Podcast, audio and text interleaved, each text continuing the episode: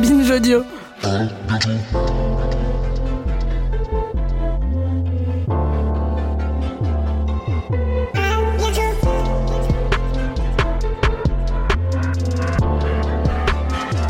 Mesdames et messieurs du bruit, s'il vous plaît.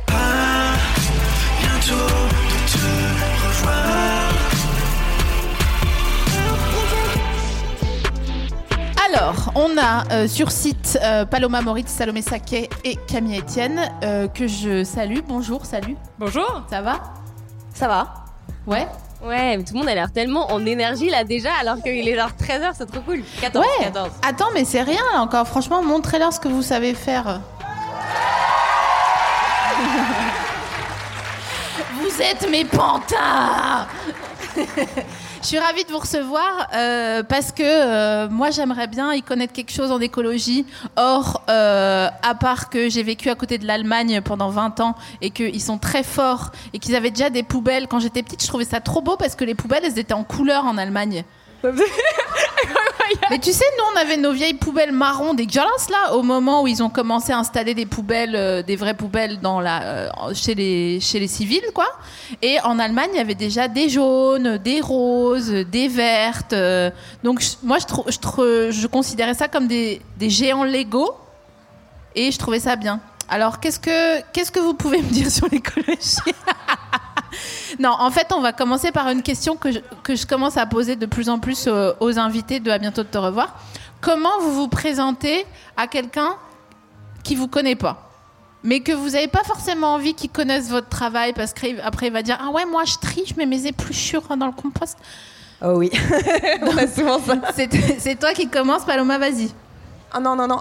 Euh, le truc, c'est qu'en fait, moi, mon travail, c'est un peu ma vie quand même. euh, et c'est un, et j'ai la chance de faire un métier passion. Et je pense que c'est pas le cas de beaucoup de personnes.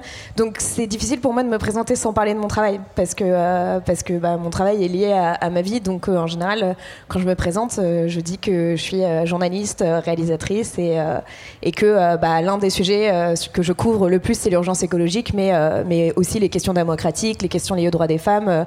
et en général, c'est ça qui est intéressant, c'est que ça crée aussi une discussion avec, euh, avec la personne. Mais euh, et est-ce que tu as l'impression que quand tu te pitches comme ça je te parle pas du gâteau euh, non vous rigolez pas franchement c'était pas ouf. Je suis mes, je suis mes oncles. Euh, est-ce que tu as l'impression que les gens demandent leurs cookies immédiatement? Est-ce qu'ils disent euh, non mais moi je suis quelqu'un de bien, non mais moi, non mais moi, moi, moi, moi, moi, moi, moi, moi, moi, moi. Euh, ça dépend. Il peut y avoir ouais euh, cet aspect-là euh, de dire euh, non mais moi tu sais là j'ai pris de la viande mais en général j'en prends jamais etc. Et en fait et c'est ça qui est un peu énervant c'est que quand on est sur ces thématiques-là on est souvent vu comme quelqu'un qui va être moralisateur. Enfin il y a pas longtemps par exemple j'étais à Pâques avec des, des, des petits cousins et des enfants et ils ont commencé à casser un bambou et je sais plus qui a dit ah Paloma va vous engueuler. Je dis non mais attendez calmez-vous. En fait je- détendons-nous je ne vais je, je ne suis pas la police de l'écologie en permanence et surtout on passe quand même beaucoup de temps à expliquer, euh, Camille ou même euh, Salomé, qu'il faut arrêter aussi avec les petits gestes, euh, enfin, euh, et de culpabiliser en permanence euh, euh, les gens parce que, euh, parce que là, c'est une remise en question systémique euh, dont on a besoin, quoi. Donc, par exemple, trier ses déchets, euh, c'est pas ça qui fait la diff, quoi. Bien Voilà. sûr, bien sûr. Bah, je, suis- je suis bien d'accord. si c'est bien je- de le faire. hein, mais- Je- oui, oui, mais je vois bien que dans, dans tout, tout poste engagé, euh, les gens veulent leur cookie, quoi. Dès que tu dis euh, je suis engagé, ils disent ah mais moi, euh, moi je suis féministe, hein, et t'es là genre bah moi pas, pas, pas tous les jours, enfin tu vois. Parce Non, que mais en même temps, je me permets de, Vas-y, Camille. dans vos trucs comme. Donne tout. Pas grave. Donne Euh, tout ce que t'as, Camille. Et en même temps, mais en même temps, je trouve ça hyper mignon. Moi, ça, ça m'attendrait vachement parce que euh, y a un, je pense que c'est euh, hyper euh, envie de dire, bah, euh, je fais partie, je, je fais partie de ce grand truc. Et moi, je dis souvent, on est ensemble. Enfin, je vois que les gens me disent, mais qu'est-ce que je peux faire et tout? Je dis, mais euh, enfin, quand on vient me dire merci pour ce que tu fais, je dis, mais je fais parce que on est plein en fait. Genre toute seule, ça ne sert à rien. Donc c'est plus, je vois plus ça comme un truc de dire. euh, moi aussi, je suis de ton côté et, euh, et- viens et on construit un truc et on avance. Et, euh, c'est plus dans ce sens-là que je le que je le vois. Même si c'est vrai, comme tu dis, c'est mignon et, et, 'fin, et parfois ça peut. euh, parfois, on n'a pas envie de parler que de ça et donc du coup, on en a besoin, on change de conversation. Euh, mais en même temps, je pense que c'est important et. et que moi, moi, je peux le faire sur d'autres sujets aussi, tu vois. Je me dis des fois où je dis, bah grave, ou même quand on rencontre des artistes, en vrai, on dit, bah j'adore ce que tu fais. C'est un peu, euh, bon, bah qu'est-ce qu'il va faire de cette info? C'est un peu gênant, mais en même temps, euh, bah, je trouve que c'est, on le dit pas assez et qu'on on valorise pas assez dans notre société le fait de dire ce qu'on pense, de faire des compliments sans que ce soit forcément intéressé. Et, euh, de reconnaître que les gens sont cool quoi et on s'entraide pas assez surtout entre meufs il y a ce truc là qui, fait que moi dès que je vois des filles que j'admire je le dis souvent même si c'est un peu déroutant et je pense qu'il y a de ça aussi en fait dans parfois peut-être maladroitement mais quand on dit bah ok moi bah, j'étais dans le truc de journaliste de mon lycée euh, en soi, oui, peut-être Paloma s'en fout, mais c'est plus pour lui dire je Ah non, value attends, ton travail, pas- tu vois. non, mais c'est- je pense qu'il y a un truc de. de dire, genre, value. j'évalue ton travail. Je pense que c'est plus euh, comme ça que je le vois dans les gens qui, qui demandent des cookies, comme tu dis. On dirait que vous vous êtes embrouillé à ce sujet Non, précédemment. jamais, pas du tout, alors, voilà, alors, Paloma, elle s'en bat les couilles. Bon, c'est pas grave, mais après, je dis, je l'ai fait, voilà, c'est tout. Mais c'est pas vrai. Et toi, Camille, comment tu te présentes aux gens qui te connaissent pas? Euh, moi, je dis que je suis activiste pour le climat. Et euh, aux gens, euh, enfin, quand euh, on me connaît un peu et qu'on me demande un, titre, je dis ça. Et sinon, euh, je dis que je fais des trucs euh, dans le climat un peu pour rester dans le flou et, et- parler des gens avant de parler de moi. J'aime bien savoir qui, que font les gens en face avant. C'est. Bon gamin, va. Bon gamin, ça j'apprécie. Ça c'est une, une attitude que j'apprécie. De dire je fais des trucs dans le climat parce que je trouve que c'est très humble et c'est très joliment dit. Et puis euh, c'est important. Et toi Salomé, comment tu te présentes aux gens qui te connaissent pas? Que tu que t'aimes bien, pas aux gens qui te connaissent pas et euh, bon euh, whatever, tu vois. Eh ben, moi, je suis un peu comme Paloma. Mon travail, c'est toute ma vie, donc euh, je peux pas me présenter sans parler de mon travail. Souvent, je dis que je suis journaliste politique et économie. Donc les gens. euh, Les gens ferment leur gueule déjà de base. Non, mais souvent on va me dire bah, du coup tu parles de quoi? Euh, Je vais dire bah, je parle par exemple de la finance verte. Et souvent on va me dire ah bon mais euh, mais t'es politique et économie ou t'es écologie? Je dis ben non mais je suis politique et économie mais je peux pas ne pas parler d'écologie alors que je parle de politique et d'économie. Et ça souvent ça déclenche euh, des débats qui vont en ce sens. Et quand je commence un peu à expliquer la manière dont je parle d'économie euh, on me dit ah là là mais en fait euh, t'es pas objective. Et Quoi? Ouais, c'est ça.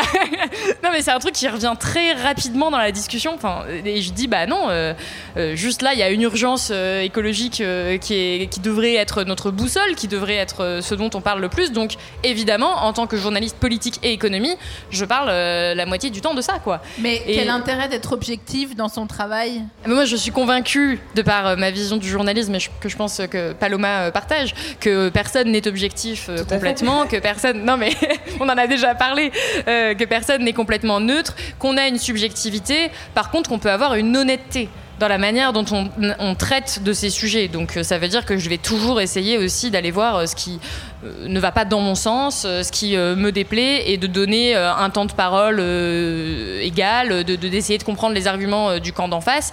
Mais je vais pas vous dire euh, que l'écologie ça ne m'importe pas, euh, que j'ai pas un vécu personnel qui fait que je traite l'actualité d'une certaine façon. J'essaie d'être la plus honnête possible, mais je suis pas évidemment je suis pas du tout objective. Et qu'est-ce qui, dans ton vécu personnel, t'a amené à ça, justement? Et je te pose des vraies questions, vous avez vu? Donc, Eh, réponds Allonge-toi, ça. Salomé. allez hop c'est parti. Non, mais tranquille, tu vois, euh, ton CV en 5 points, pas non, Non, plus. Voilà, je- mais. je pense sur la façon de voir la politique et l'économie, ce qui pour moi change la donne, c'est que je viens pas d'un milieu, euh, euh, comment dire, euh, urbain, euh, favorisé comme euh, du- ce qui est un milieu dont souvent, vi- dont souvent viennent les journalistes. Ouais. J'ai pas grandi à Paris, euh, je viens pas euh, voilà d'une famille où j'ai baigné dans le journalisme euh, très Mhm. jeune, et donc je viens d'Ardèche, d'un tout petit village, et souvent le- l'exemple que je prends c'est celui des gilets jaunes. Moi c'est comme ça que je me suis un peu démarquée, c'est que quand il y a eu le mouvement des gilets jaunes qui a qui est apparu, moi ça m'a paru tout de suite évident que c'était choquant que le prix de l'essence augmente, parce qu'en Ardèche tout le monde utilise sa voiture, les salaires sont pas forcément hauts. Et j'ai bien vu que ça tranchait un peu avec euh, les autres journalistes, euh, cette façon de voir euh, Ouais, oui, bah, l'actualité. C'est c'est un. Pardon, je te, je te fais un- une mini. euh. Euh, ça me fait penser à ces, fameux, ces fameuses questions de radio qui sont posées aux ministres ou aux gens qui sont censés représenter le peuple, à qui on demande le prix d'un croissant ou d'un ticket Ouais, de métro exactement. et qui disent 7 balles. Quoi, bah, Exactement. Mais c'est vrai que je pense d'avoir peut-être connu aussi les inégalités personnellement. Euh, forcément, ça a fait que j'ai eu un biais euh, un peu plus euh, en ce sens quand je me suis mise à traiter d'économie. Et sur l'écologie, encore une fois, euh, c'est pas du tout mon, à la base le sujet que je traite principalement. Mais en- dans mon département, on a des rivières qui s'assèchent, on a des conditions de vie qui se dégradent à cause du réchauffement climatique. On le voit déjà. Je peux pas faire comme si j'en avais. euh, Ouais, ouais. Enfin, comme si je m'en moquais. Et après, un biais aussi, je pense, qui est assez important, c'est que je suis jeune. C'est-à-dire que par rapport à un journaliste de 65 ans qui, a priori, va peut-être moins subir. Non, pardon, je veux pas faire du jeunisme euh, et évidemment, je mets pas euh, chaque. Veux pas essentialiser les, classes d'âge, mais je pense qu'à notre âge, évidemment qu'on est peut-être un peu plus préoccupé par l'écologie et par le climat que euh, d'autres générations. Tiens, d'ailleurs, c'est une question pour les broncheuses. Est-ce que vous vous sentez euh, par l'urgence climatique ici par applaudissement? Oui, sinon On c'est est à. We Love Green. Non, mais on sait jamais. Attends, tu penses vraiment que tous les spectateuristes de We Love Green, ils sont jus Arrête. Oui. J'espère. Bah Oui. oui. Oui, moi je pense. Ah oui, tu penses? Vous pensez dans le public?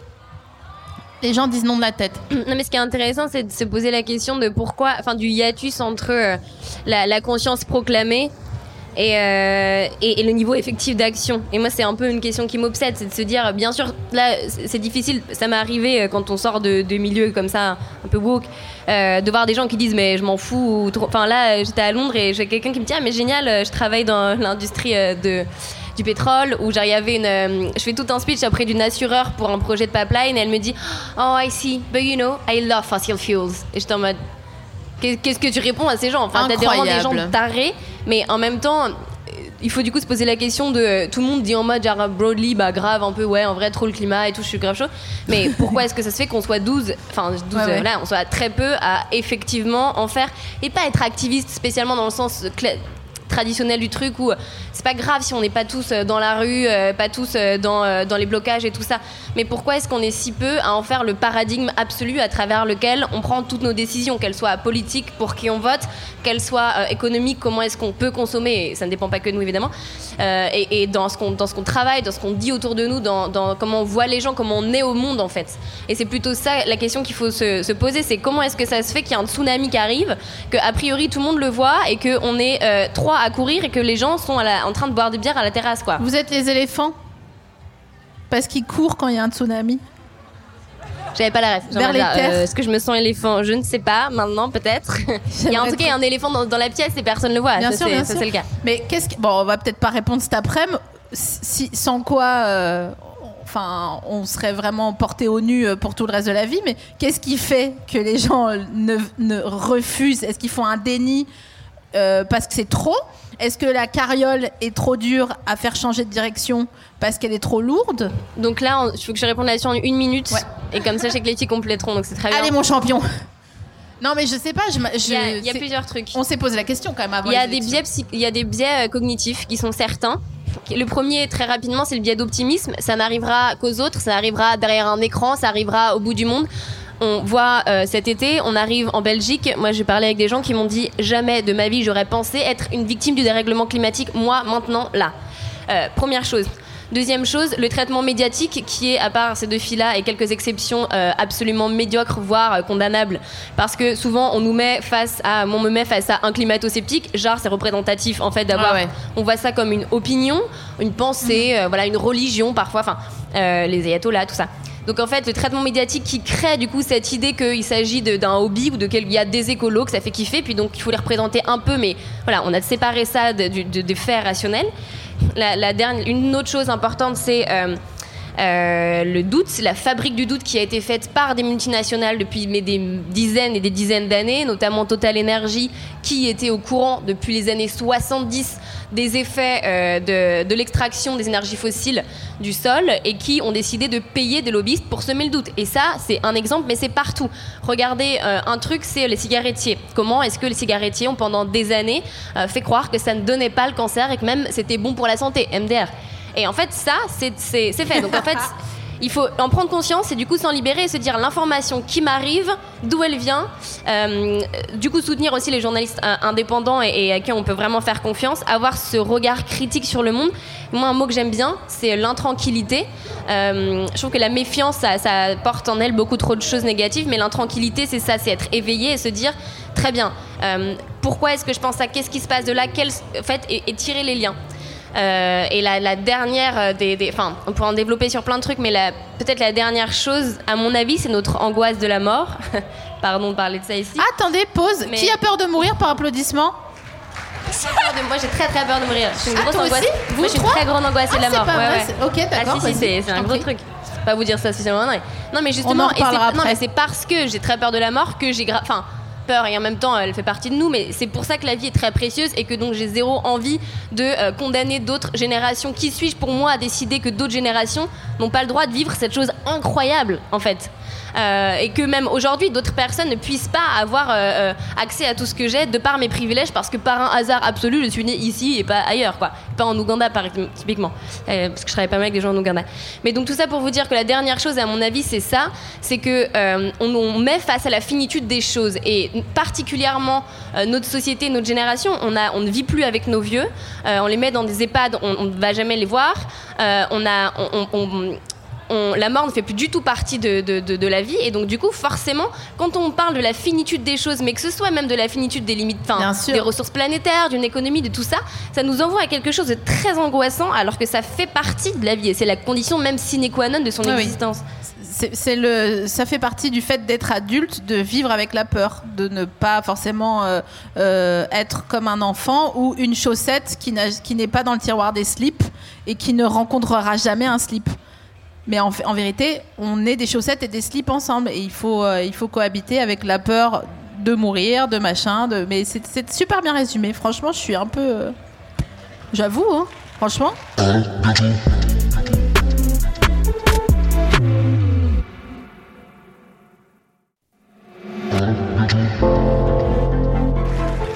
Paloma, tu voulais dire quoi? Ouais, non, bah, en fait, je pense que justement, et c'est euh, quelque chose qui, dont il faut se rendre compte, c'est qu'il y a aussi quelque chose de libérateur euh, dans euh, l'information et dans le savoir. Et en fait, l'un des problèmes aujourd'hui, je pense, c'est que beaucoup de gens sont conscients du fait qu'il y a un problème avec le climat. Il y a très peu de gens qui vont dire, en gros, il n'y y a- pas de crise climatique. Mais en revanche, il y a très peu de gens qui sont conscients du degré de gravité euh, de cette crise euh, écologique d'ailleurs, donc qui n'est pas que climatique. Et aussi, euh, il y a très peu de gens, en fait, et il y a une conscience qui est très dépolitisée. C'est comme si ça arrivait comme ça. Alors qu'en fait, non, c'est un système derrière, en fait, qui détruit et qui oppresse le vivant. Mais ce que je trouve intéressant, c'est que pour moi, à partir du moment en fait où on commence à mettre ces nouvelles lunettes sur le monde, donc en fait, on, re- on regarde le monde à travers l'urgence écologique et qu'on se rend compte que tout est lié et que donc du coup, bah, a- tout est à réinventer. Déjà, c'est passionnant parce qu'on se dit bah génial en fait, on peut tous s'y mettre, tout le monde a un rôle à, jouer. Et surtout, ça nous permet en fait de poser des mots sur un sentiment d'absurdité qu'on a vis-à-vis du monde.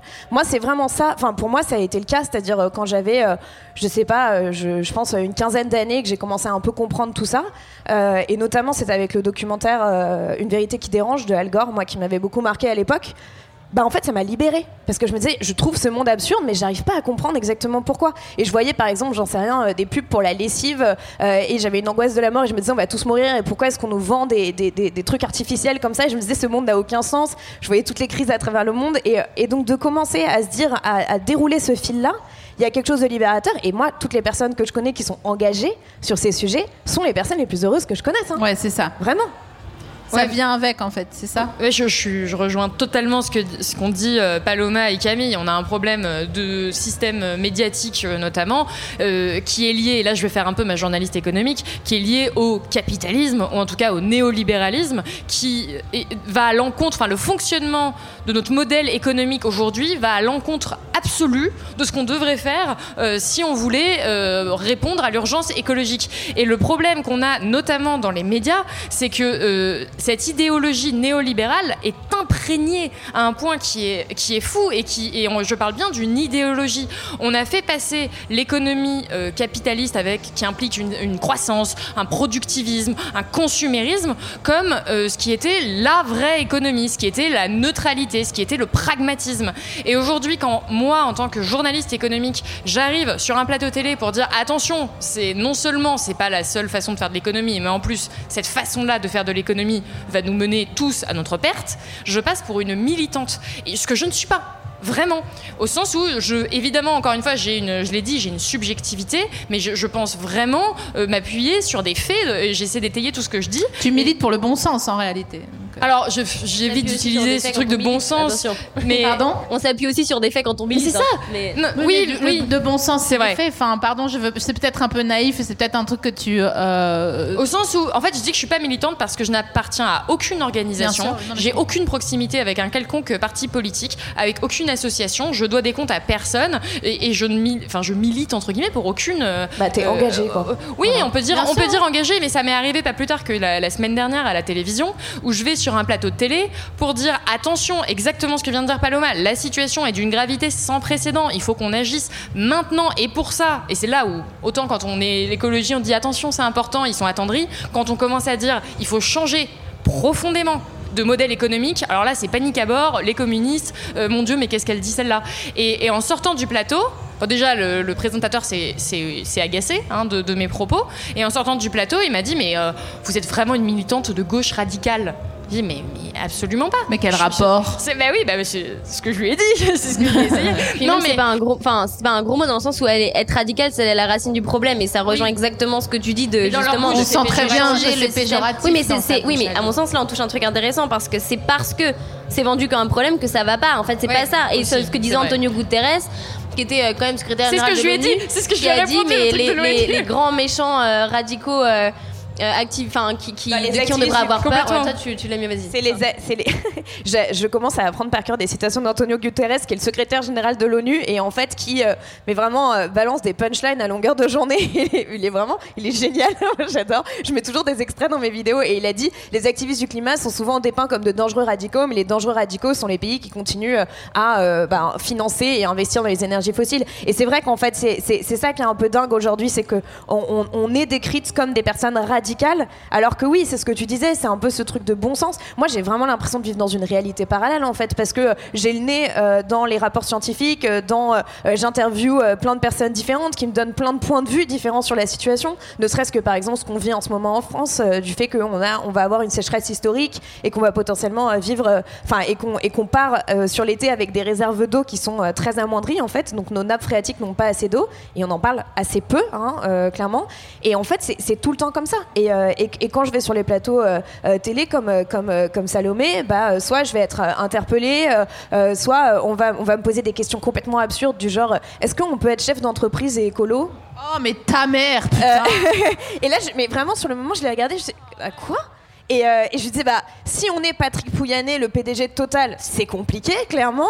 Mais en fait, il faut arrêter avec ces questions binaires. Et donc, ça pose une question fondamentale qui est celle de la formation des journalistes. C'est que, déjà, bon, je pense qu'il faut essayer de former euh, un maximum toute la population, euh, parce que parce qu'il il faut comprendre cette urgence pour pouvoir aussi prendre un rôle dans bah, la, bifurcation écologique qu'on doit vivre. Donc, en gros, c'est un peu comme dans Matrix, quoi. Faut distribuer des pilules vertes. C'est un peu ce qu'on essaie de faire, Camille, Salomé et moi. Parce que la- c'est la pilule dans Matrix. Je sais que tu l'as vu il y a pas longtemps, Salomé. Non, je l'ai pas vu, attends. Alors, il faut savoir que Salomé, Bon, a bleu, fait une tête. les, les gens comprennent. Si, mais justement, du coup, j'ai ah, dit mais faut oui, distribuer des pilules Oh là là. Bon, j'ai métaphore de la jeu c'est pas grave. Et, Pardon, euh, laisse aller. Non, mais ce qu'elle s'est rendu compte récemment qu'elle n'avait pas vu Matrix, et du coup, ça a été tout un. Bref. Bah, vous- on, pitch, Euh, on pitchera Matrix. joke. Et, et donc, du coup, oui, je pense qu'il faut, il faut distribuer. euh, ces pilules vertes et, euh, et former et former massivement les journalistes parce qu'en fait on peut pas c'est exactement ce que disait Camille c'est-à-dire que on, on peut pas avoir que euh, quelques 3 4 journalistes dans des rédactions qui sont formés sur l'écologie et ensuite avoir des, des journalistes qui parlent de politique d'économie et qui ne parlent jamais d'écologie. On l'a vu pendant la présidentielle. On avait quand même des entretiens entiers avec des candidats où il n'y avait pas un mot sur l'urgence écologique. C'est à dire euh, ouh rapport du GIEC. Vous vous rendez compte en fait de la situation dans laquelle on est? Mais on devrait donc- parler que de ça. Ça veut dire qu'il faut que certaines d'entre vous, pas forcément vous trois, mais le, groupe avec les intentions euh, qui vous animent, euh, il faut qu'une d'entre vous fasse le sacerdoce de devenir directrice d'une école de journalisme. ou Enfin, tu vois, il faut que chacun se distribue les rôles. En l'occurrence, comment choisir quand euh, vous êtes multitâche tous dans, dans, dans ce domaine-là, enfin dans cet engagement-là. Et vous l'avez dit vous-même, vous êtes jeune, donc vous n'aurez pas tout de suite les clés de la boutique. Je dis vous, mais je m'inclus aussi, enfin j'essaye de faire quelque chose pour, mais comment on fait pour avoir les clés de la boutique? Par où ça passe? Ça passe par des moments comme ça où on parle directement aux broncheurs et aux broncheuses, mais on sait que comment il faut que chaque personne en parle à 10 personnes et c'est une ponzi de l'écologie. Enfin, c'est comment le. Ah, je pense qu'il y a aussi, euh, alors autant ça peut venir du haut, ça doit venir du haut dans le cas de l'information euh, pour informer entre guillemets les masses euh, sur l'écologie. Doit enseigner ça en école, mais je vois un phénomène qui est de plus en plus euh, important, c'est aussi les jeunes étudiants qui d'eux-mêmes en journalisme se mettent à vouloir s'intéresser à ces questions. Et je pense que moi, ce pourquoi je, je- pour le coup, je milite dans la question de l'information, c'est pour que l'écologie ne soit plus une rubrique et qu'on arrive enfin, qu'on traite de sport. Enfin, on a eu même un article dans l'équipe euh, qui disait euh, pourquoi euh, Mbappé prend un jet privé euh, toutes les toutes les cinq minutes. Et pourtant, c'est un journaliste sport qui l'a écrit. L'écologie est partout dans nos vies. Et, et donc moi, j'insiste sur le fait que je suis journaliste économique et pas journaliste écologie entre guillemets. C'est-à-dire que je fais pas comme Paloma, je vais pas apprendre tout ce qui se passe techniquement sur euh, la sécheresse par exemple ou dans les rapports du GIEC, mais j'en parle et je pense qu'il y a plein de journalistes, de jeunes journalistes qui commencent à avoir cette prise de conscience, notamment par le biais des réseaux sociaux et qui s'auto-forment, même puisque, puisque certains professeurs ne le font pas. Ouais. Et, euh, et ça passe beaucoup aussi par le travail qui peut être fait par des gens euh, comme Camille, euh, comme Paloma, où on est obligé de s'auto-former. Moi, j'ai jamais eu de formation sur l'écologie. C'est relativement récent que, que je m'y intéresse à ce point. Et franchement, la moitié de mon savoir me vient de, de ma collègue euh, Paloma. Mais non, mais qui. Parce que j'ai été obligée d'apprendre toute seule, vu que euh, c'est pas. Et en fait, quand on se quand on va en profondeur dans ces sujets-là, ça devient quand même assez rapidement évident. Et puisqu'on n'a pas encore les clés de la boutique, euh, comme tu dis, il y a un moment, il faut se, faut se prendre en main soi-même et, et s'éduquer sur ces sujets. Et il y a plein d'outils sur Internet pour le faire. Oui, puis surtout en fait, ça passe par l'information. Et ce qui est intéressant, c'est de dire que par exemple, quelqu'un comme Camille, qui est activiste et qui est aussi artiste, euh, bah, va aussi faire des vidéos de vulgarisation. Euh, sur des sujets euh, écologiques, donc sur le rapport du GIEC, etc. On en a fait une toutes les deux euh, d'ailleurs, où, il y avait beaucoup de gens qui me demandaient si tu étais ma sœur. Je, ne te l'ai jamais dit d'ailleurs, mais c'était marrant. Et je dis non. mais, mais en gros, en fait, y a, pour moi, c'est intéressant de voir que même des activistes vont commencer à faire une sorte de travail un peu journalistique pour essayer d'expliquer le problème et d'aller au- aux racines du problème. Et en fait, donc, ce que vous pouvez faire déjà, enfin, ce que tout le monde peut faire à son échelle, c'est au maximum de partager ces informations. Nous, Blast, on est, on est un média indépendant, on n'existe que parce que les gens nous soutiennent financièrement. Donc, euh, c'est que grâce aux dons et aux abonnements, mais aussi parce que les, les- les personnes vont aussi partager nos contenus et donc euh, et, créer des conversations aussi entre elles grâce à ça. Donc, euh, moi, c'est à chaque fois, c'est ce que c'est ce que je dis quand je dis mais qu'est-ce que vous, qu'est-ce qu'on peut faire à son échelle? On se rend pas compte de juste le pouvoir qu'on a en tant que euh, média en fait soi-même. On est tous des, des, Bien sûr, bien des sûr. médias et donc on peut bah, partager au maximum déjà toutes- toutes ces vidéos qu'on crée pour, pour, faire en sorte que aussi euh, ça ringardise les grands médias traditionnels euh, qui se disent ah bah, en fait euh, ça fait quand même vachement d'audience quand on parle d'écologie, quand on traite des sujets de fond.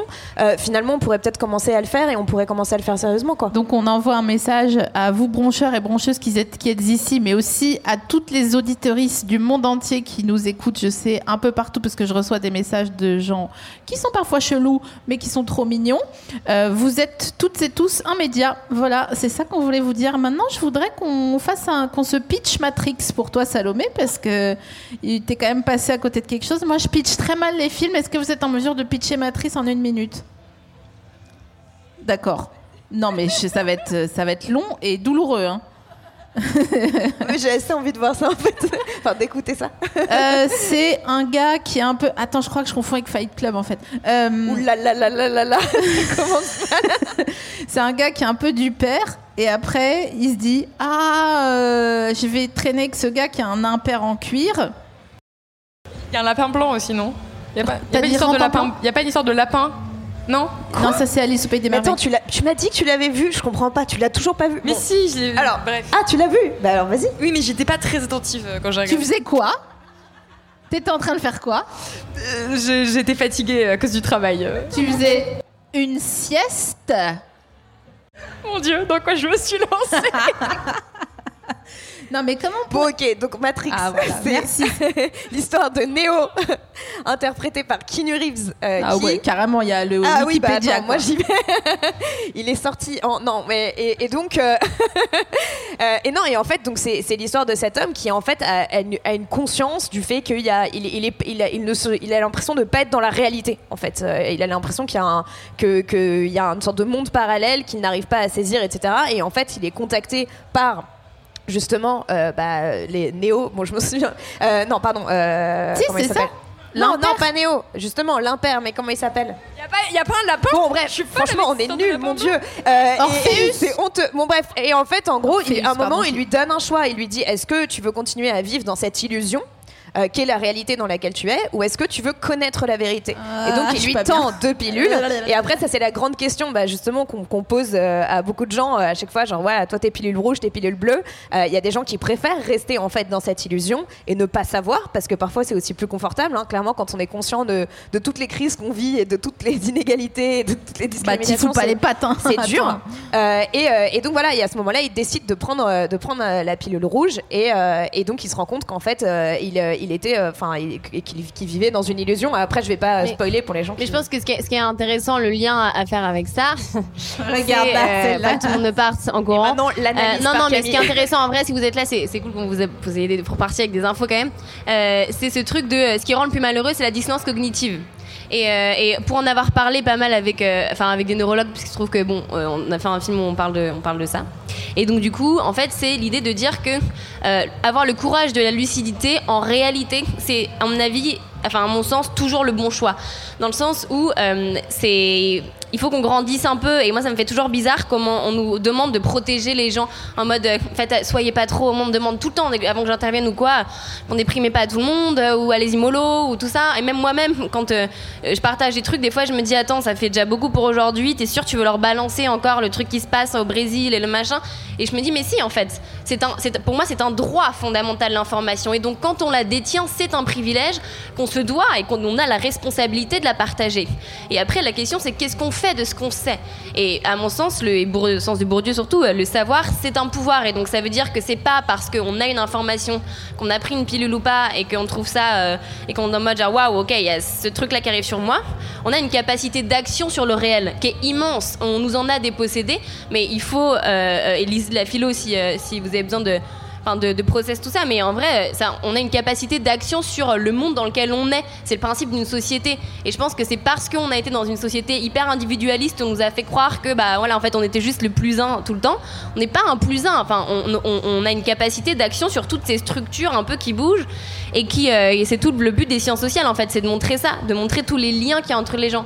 Donc tout ça pour dire que à mon sens il y a toujours ce bon choix à faire que celui d'avoir le courage et la lucidité de se dire je veux savoir, euh, euh, et que ça nous rendra finalement, même égoïstement, plus heureux. Et la distance cognitive, c'est ça, c'est l'idée de sentir, parce qu'on n'est pas con et on voit bien et on perçoit ces choses, même parfois un peu invisibles, qu'il y a quelque chose qui ne va pas, et, euh, de, et de continuer à mener notre vie qui détruit, hein, enfin qui continue dans la destruction de ce monde, ça crée un mal-être profond qui est bien plus signeux, à mon sens, et bien plus pervers qu'en réalité le fait de savoir que quelque chose ne va pas, de se prendre émotionnellement tout ce qui doit être pris, mais d'en faire quelque chose ensuite. Ok, super. Elle a parlé, elle a dit les termes. Euh, la joueuse française précise dans l'axe. Très bien. Maintenant, j'ai quand même une dernière petite question parce que, en effet, je fais, je fais pas personnellement partie, mais je pense euh, aux gens qui nous écoutent potentiellement. Euh, comment on fait quand ça va pas fort? Parce qu'on est d'accord que c'est super et là on est dans un bon jour et on n'est pas en PMS et tout. Tu vois ce que je veux dire? Mais qu'est-ce qu'on fait quand tu dis franchement non, moi je préfère euh, le déni et machin. Comment vous vous traitez ça dans vos vies? Bah, moi, je pense que euh, c'est exactement ce que disait euh, Camille tout à l'heure, c'est que, enfin, c'est par l'action qu'on arrive aussi à lutter contre cette an- anxiété. Moi, c'est par le fait que je sais que je mets toute mon énergie pour essayer de faire en sorte de jouer mon rôle et, euh, et, et de, et, de faire en sorte qu'un maximum de personnes aussi euh, passent de cette position en fait d'observateur à acteur.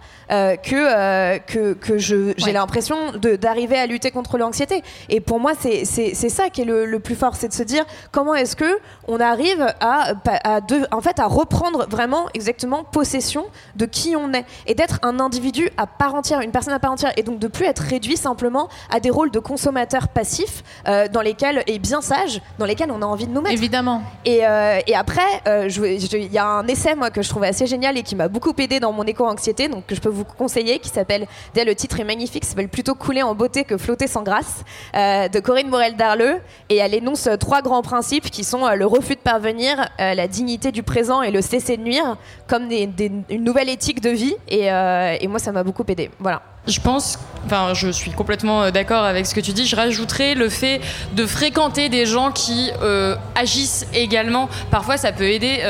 Moi, j'ai l'impression d'agir dans mon métier parce que, encore une fois, je- j'essaie de de mener ce combat de l'information, mais parfois on se sent très seul, surtout à la télévision, j'en parlais, ou dans les grands médias, où parfois euh, on y va, je pense que Camille, t'as connu ça dix mille fois, Paloma aussi, où on y va, et on est face à des gens qui n'ont tellement pas conscience de la gravité de ce qu'ils disent et, de, et des conséquences que ça a, que là c'est dur. Enfin, moi j'ai des, parfois des gros moments de déprime quand je, sors de là, je me dis, mais on n'est pas sorti des ronces, on va jamais y arriver, c'est fini, c'est horrible.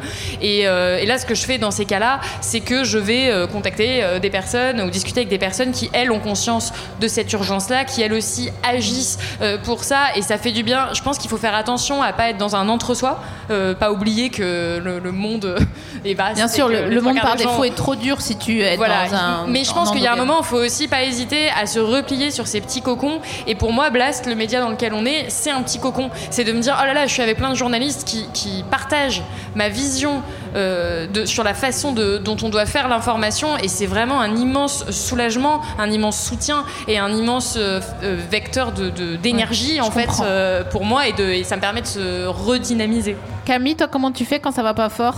Moi je vais marcher. ça marche très bien. Ok. Je vais, je vais dans, en randonnée. Et, et, je dors dehors une nuit, même parfois. Je pars de Paris, je vais et à chaque fois, je fais ça. Et à chaque fois, ça marche. Et je reviens. Et, euh, et je sais pas. Je sais pas pourquoi. J'ai pas besoin d'intellectualiser ou de me dire c'est une reconnexion, machin. Juste, euh, c'est euh, la méthode, la, honnêtement testée, approuvée, la plus efficace, à mon avis. en tout cas, quand vraiment j'ai besoin de retrouver de l'énergie.